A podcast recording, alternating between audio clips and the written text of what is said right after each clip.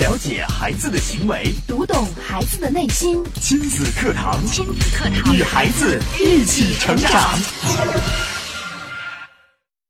良好的专注力是孩子今后学习的有力保障，但现实生活中很多孩子都缺乏这项能力。其实，专注力不是天生的，它需要后天的培养。作为家长，我们有什么办法可以帮助孩子培养专注力呢？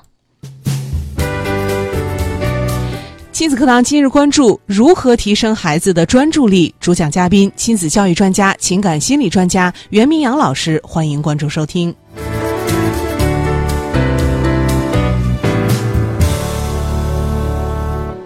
我是主持人潇潇。接下来我们有请今天的嘉宾袁明阳老师。明阳老师好，小家好，听众朋友大家好。嗯，那今天呢，明阳老师要跟我们来说到的依然是有关于在我们提升孩子学习成绩、提升孩子学习兴趣的这五大能力当中有关专注力的内容。是的，五大能力呢，呃，是我通过这十年来家庭教育的研究，呃，综合了家长们提出的各种各样孩子学习的问题啊、障碍，来总结归纳出的五个方面，来一一的针对大家所提出的这些问题、提出的一些解决方案。对，那在之前的节目当中，其实我已经陆续跟大家进行了一些分享。大家现在我们可以再来梳理一下这五大能力啊，分别是家族力，呃，这个强调的更多的是环境对家孩子庭的环境影、响。然后呢，学习力，嗯这个可能就是比较基础的。我们说孩子学不会、成绩差，那可能是因为学习方法掌握不了，嗯没有这个能力去将他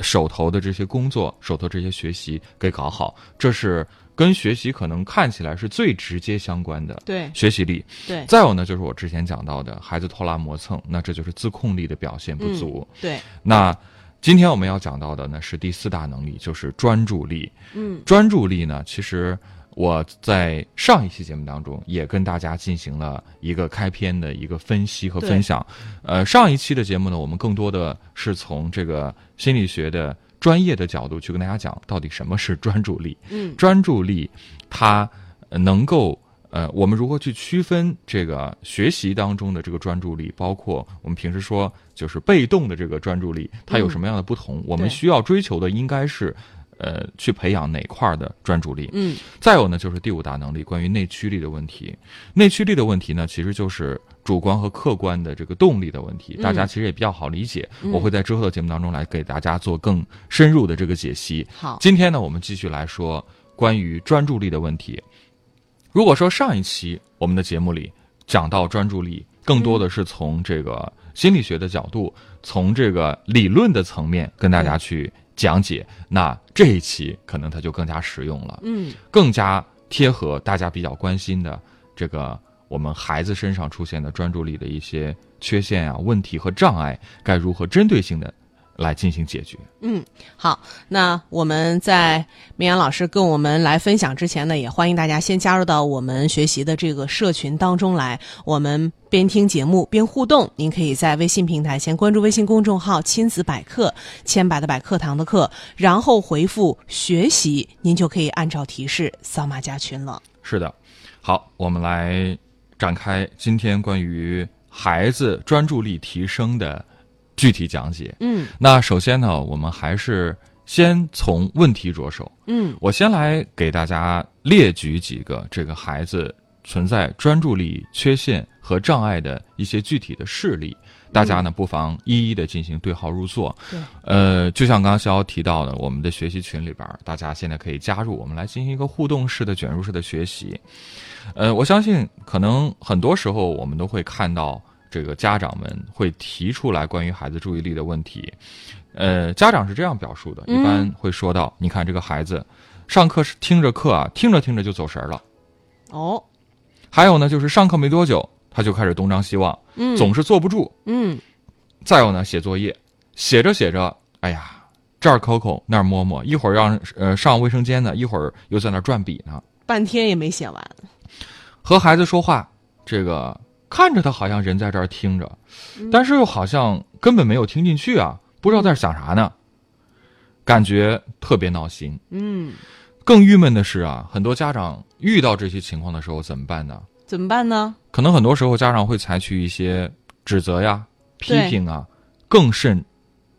去打骂孩子。对，希望通过这样的方式，让孩子可以回到正轨。是，但是好像嘴皮子也说错了，说破了，骂的头都疼了。孩子好像这些问题啊，并没有得到根本的解决。嗯，那接下来我就给大家来进行一个梳理，列出关于孩子专注力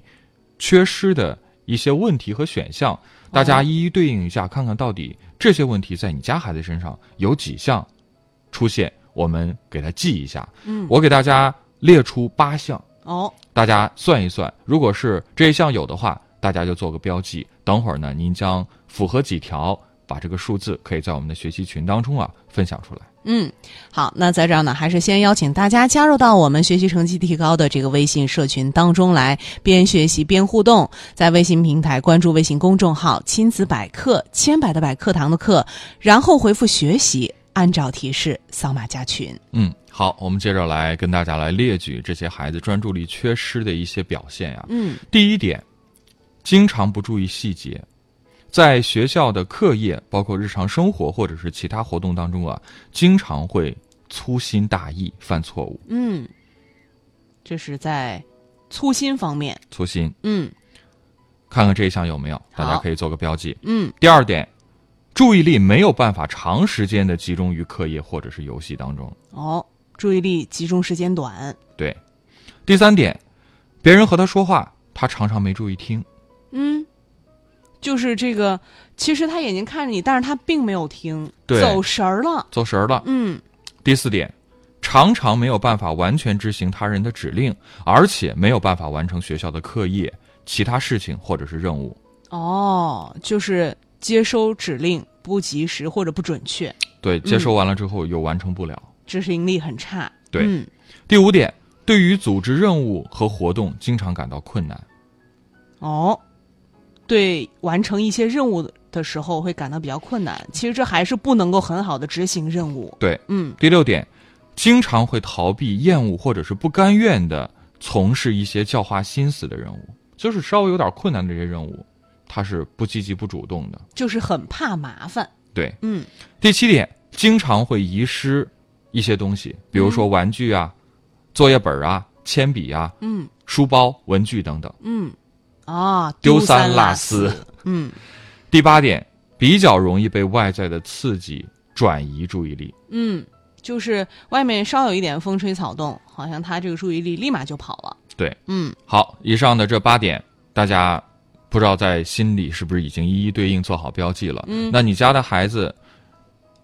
中了刚刚我们刚刚提到的这八点中的哪几点呢？嗯大家不妨可以在群里边跟我们进行一个互动，把这个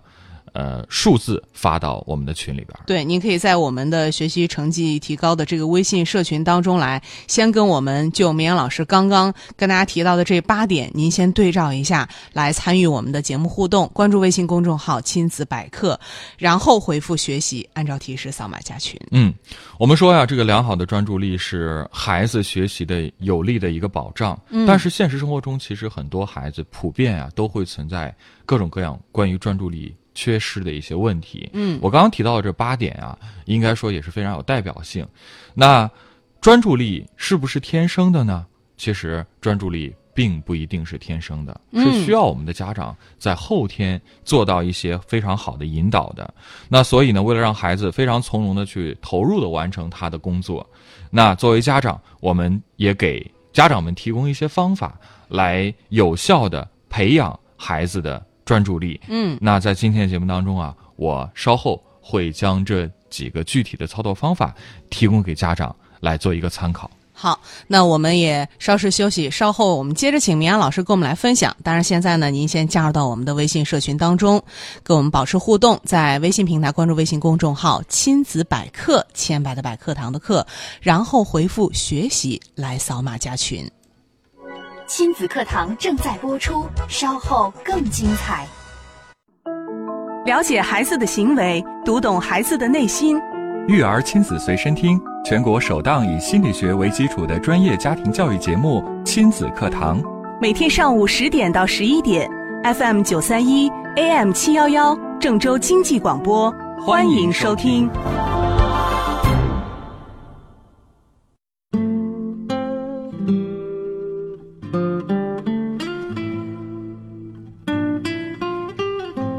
欢迎大家继续关注亲子课堂节目。今天我们请到了亲子教育专家、情感心理专家袁明阳老师，继续来跟我们说一说如何提升孩子的专注力。那刚刚呢，明阳老师也是跟我们说到了八点，在日常的生活当中，尤其是在学习方面，孩子可能会遇到的八种情况。嗯，也请我们的听众朋友先通过微信社群的方式啊，告诉我们在您孩子身上有没有出现这八种情况呢？对，或者说有没有出现其中的几点，都可以跟我们来互动。是，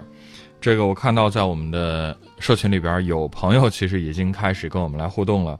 静待花开在我们的这个社群里边儿提到了自己家孩子可能第一天、第一点、第七点和第八点都中了，对，呃，这个情况好像还还算可以。嗯这个我来跟大家说一下吧。这个，呃，刚刚提到的这八点注意力不集中的问题，那如果是孩子出现了六项，包括六项以上，那他则很有可能是出现了注意力缺失的问题。哦所以以其实大家不用太过于焦虑， 嗯因为我觉得出现六项，包括六项以上，它其实都是一个很高的一个这个命中率了。对，所以这个如果是像静待花开提到的，家家里孩子只有三项，三项对我觉得这个还不足以去判断说孩子注意力的缺失。但是呢，我们说这个在心理学当中很多现象，如果让它发展到一种障碍，它嗯其实是有个程度的深浅这样的一个递进的关系的。嗯那如果出现一些其中注意力障碍的一些问题和现象的时候，我嗯们其实也是可以通过一些方法及时的做一些调整，千万不要等到这个问题出现的非常严重了，嗯已经可以定为这个所谓注意力缺失和障碍的时候，我们再去解决，可能那个时候再去解决难度就要更大了。对，所以我们最好是防患于未然，我们这个提前就找到一些好的方法，让孩子的这些状况我们尽量不要发生。嗯，好，那我们接下来就说说方法呀、好长话短说，我们来关于学习方面啊，先给大家提出一个方法，就叫定量学习。嗯，好，定量学习，这个怎么定呢？怎么定呢？这个我们经常说，这个孩子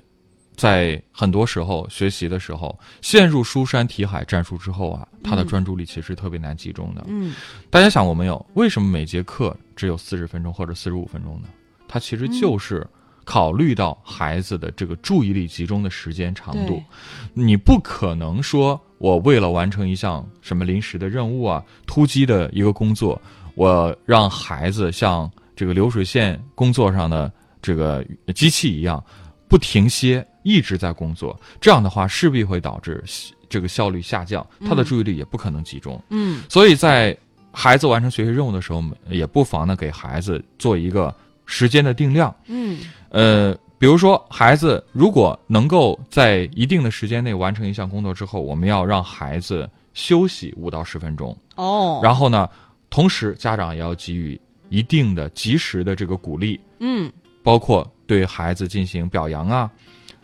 抚摸呀、亲吻呀等等。 嗯，这些呢，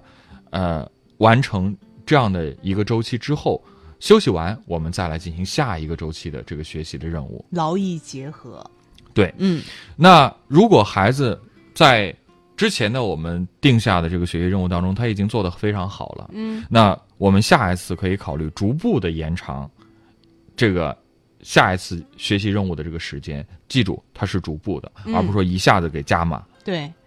这是我们要循序渐进，不能一口吃个胖子，也吃不了。对，第二点其实也是老生常谈的话题了。什么话题呢？就是要注意培养孩子的兴趣。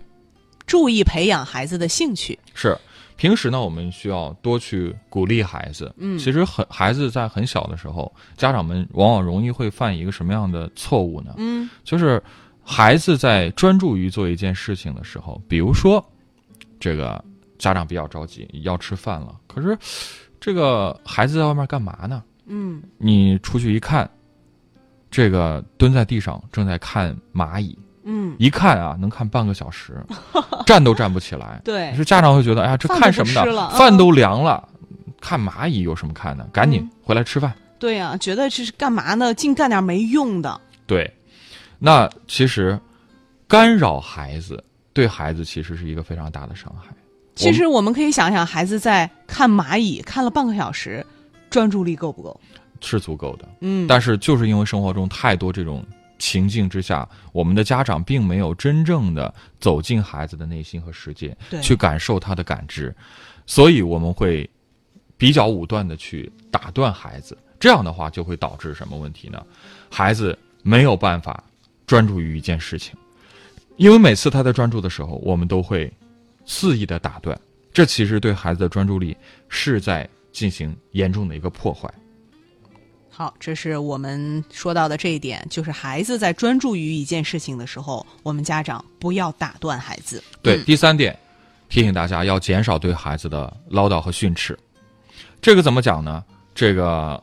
当你不断的去唠叨孩子、训斥孩子的时候，孩子会产生一种什么样的感觉呢？嗯，他会有一种挫败感，挫败感，对他会觉得自己做什么都不对，或者说哦反正做了我也得不到赞扬。嗯，要让孩子感觉到是他自己是时间的主人，让孩子自己去分配时间。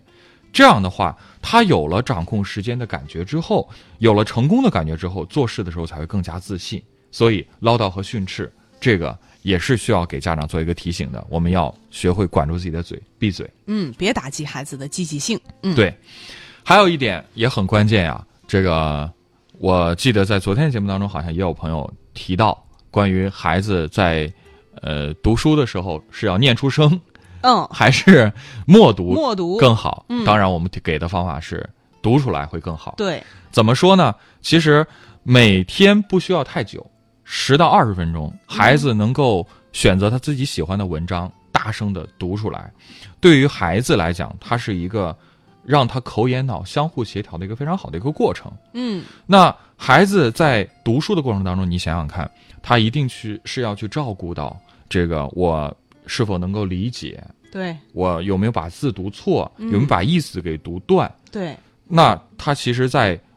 大声读书的时候，虽然看起来好像我们感受到的更多的只是这个声音的传递对，但更多的它是一个综合能力的一个协调。也就是说，他在朗读的这个过程，其实就是需要有专注力、注意力集中的这样一个过程。没错，嗯所以说大声读书、大声朗读也是培养孩子专注力的一个非常好的一个方法。嗯，好，再有一点呢，就是我之前也提到过，一次只做一件事。哦，人的大脑这个每秒钟能处理的这个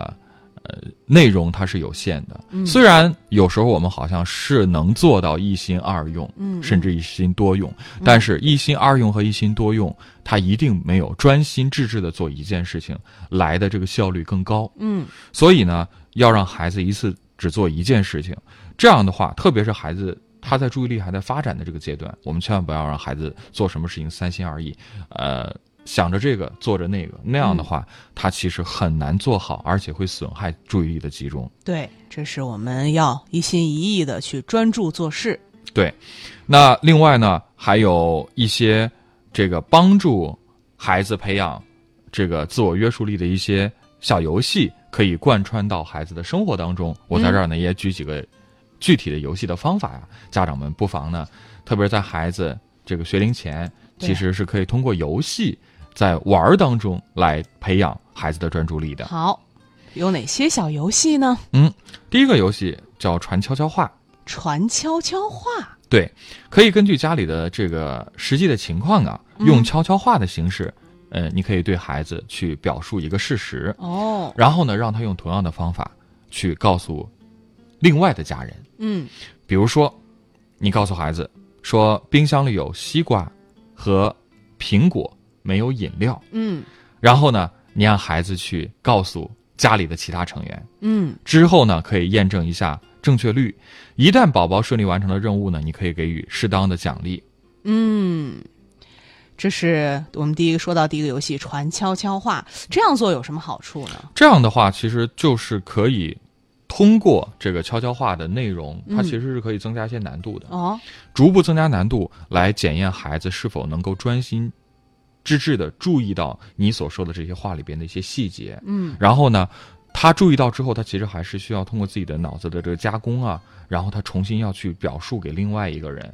他在这当中其实就会逐步的培养孩子去认真去听你的这个表达的这个内容的这样的一个能力，并且他自己还要去通过自己的归纳和理解再来表述给其他的人，嗯他也是有助于培养孩子的专注力的。嗯，好，这是我们说到的这个第一个小游戏，是，再有一个呢，就是顶乒乓球的游戏。顶乒乓球怎么顶？呃，我们说注意力不容易集中啊，往往是干扰，呃，这是孩子抗干扰能力比较差。那正因为有干扰、有难度，才能够在人为设置的这个情境当中啊，来训练注意力的高度集中。嗯，比如说我们说的这个顶乒乓球的游戏，你可以让孩子把球放在球拍上，顶住它，不让它掉下来。哦，呃，就是拖着球嘛拖，着球，拖着球。我们知道乒乓球拍儿上面其实是挺光滑的，挺光滑的挺平的，球儿又那么轻，对这个举着拍子，然后其实一开始孩子玩的时候，我觉得他可能举着站那儿不 动，我觉得我们大人都挺难，因为我们单位在搞一些趣味运动赛的时候，运动会呃，嗯运动会的时候会有这项项目，就是这个接力、传递，这个传乒乓球，对， 挺难的。挺难的。那一开始呢，举着不动，嗯那孩子如果能掌握之后呢，你可以让孩子举着乒乓球拍儿，上嗯面球在上面，保持千万不要掉下来，让他围着桌子转一圈儿。围着桌子， 对，这样的话，其实孩子他，你想想看，在这样的增一加难个度游戏里边，孩子嗯其实他的所有的注意力都集中在如何保持平衡，嗯，不让这个球掉下来。对，之后还可以加码，怎么加码？嗯甚至我们可以在旁边给孩子做一些干扰，嗯比如说，呃，大声的喊说：“哎呀，掉了掉了，小心！”嗯然后，但是千万不要碰着他。嗯只是给他做一些别的干扰选项，让孩子增加难度。嗯通过这样逐步的一个游戏的过程啊，其实就可以让孩子更加去专注于做这件事情。哦，好，这是我们在生活当中也可以经常玩的一个传递乒乓球的这样一个小游戏。其实这个道具也挺简单，挺简单的的。。对另外一个，其实我觉得大人们也经常去玩的一个游戏，嗯我们经常去玩一些关于智力训练的这个游戏，比如说我们去，呃，小时候我们经常玩的什么“大家来找茬儿”，嗯，看起来两张图非常接近，但是这种中间总是有一些不同的地方，这个其实也是对于培养孩子的专注力嗯很找有不同，找不嗯，同是很有帮助的。对他要仔细的去观察和对比每一个区域，对看到有什么样的不同的地方，甚至呃，我们也经常会在心理学里有一些图啊，我们去看到里头隐藏的一些不一样的这个内容，嗯让孩子可以去寻找、去看这里边到底都有什么，呃呃，都有几样物品。嗯隐含在隐含在其中，等等等等，这些其实是非常有意思的。对，好，这是我们说到这一项。哎，这个找不同，其实呃，生活当中别说这个孩子了，我们大人也挺喜欢玩儿的。有时候看报纸或者看一些杂志，我们喜欢 翻到那一页对去做一做，提高专注力。看来这样也是能提高专注力的。是的，另嗯外一个呢，呃，还有个非常简单，呃，容易操作的这嗯个小游戏，堆火柴棍儿。堆火柴棍儿，对，嗯我们可以把这个一盒火柴打开，嗯然后家长先把这个很多根火柴随意的搭在一起，嗯，啊，不是搭，呃，这不是架起来，因为那很难，哦，就随意的搭搭成一堆。嗯这个时候呢，让孩子去一根一根的取下来，一根一根的取下来，他肯定要从上面取嘛。对而且保证取取之前的取这根儿的时候不能碰着其他根儿。 啊，这个其实是需要一个非常集中注意力的 对、小心翼翼的一个活动。这也是我们小时候经常玩儿的，对用，火柴棍儿还有那个雪糕棍儿没错给，它堆起来，然后再一根儿一根儿抽出来给。它拆开。嗯对，那这些就很有意思。还有一个小游戏，嗯。呃，我们节目中之前也跟大家分享过，就是复述数字的游戏。复述数字，怎么复述呢？嗯比如说，这个大人和孩子两个人开始玩儿，那大人先说一个数字，比如说说二，嗯孩子就说二，那这个时候家长要说二五，孩子再复述二五，嗯然后增加难度二五六，嗯孩子说二五六，啊就这样慢一慢直增加嗯一直加，一直加，一直加，看孩子能到底能记到。多长？这其实，在不断的增加一一步一步的增加难度的同时，也是在培养孩子的专注力。是的，哎呀，看来在我们日常生活当中，可以通过这么多小游戏，而又有意思，又能够锻炼孩子的专注力。没错儿，还有比如说反口令的游戏啊，嗯，你向让他向左走，向向左转的时候，他听到他要向右他要转；向右转你嗯让他坐下的时候，他得站起来。嗯这其实也是非常有意思的游戏。我觉得家长在，特别是在陪伴学龄前的孩子的时候，用这些小游戏的方式，应该说是寓教于乐，嗯可以很好的、有效的帮助孩子去锻炼他的专注力的提升。嗯，所以说，当孩子你发现孩子可能专注力有一些减弱或者有一些缺失的时候，刚刚明阳老师也说了，我们不能，呃，用这个严厉的呵斥啊，甚至是打骂的方式，那这样些是没用，是没有任。何作用，甚至还会起到反作用。嗯，呃，我们说其实玩儿是孩子的天性啊，对特别是学龄前的孩子，不要千万不要觉得玩儿这件事情是非常没有意思的，浪费生命。所有你之前付出的这些呃呃，就是经历啊，不管是玩儿什么，它都会在未来的生命的某一刻绽放出它的光芒。对，呃，你和孩子有意识的去通过这些好玩的游戏，看起来看起来是游戏，其实对孩子今后的他这个发展啊，对他专注力的培养、提高都是有非常好的作用的。嗯，好，非常感谢明阳老师精彩的讲解。那当然，呃，有更多的呃培呃提升孩子专注力的一些方法啊，或者说您在具体操作的时候，您还有哪些困惑难题需要呃跟大家交流的，也可以在我们的微信社群当中来完成。您可以关注微信公众号“亲子百科”，千百的百课堂的课，然后回复“学习”，按照提示加入到我们这个提高学习成绩的这个微信社群当中。今天节目就是这样，明天同一时间亲子课堂和您不见不散。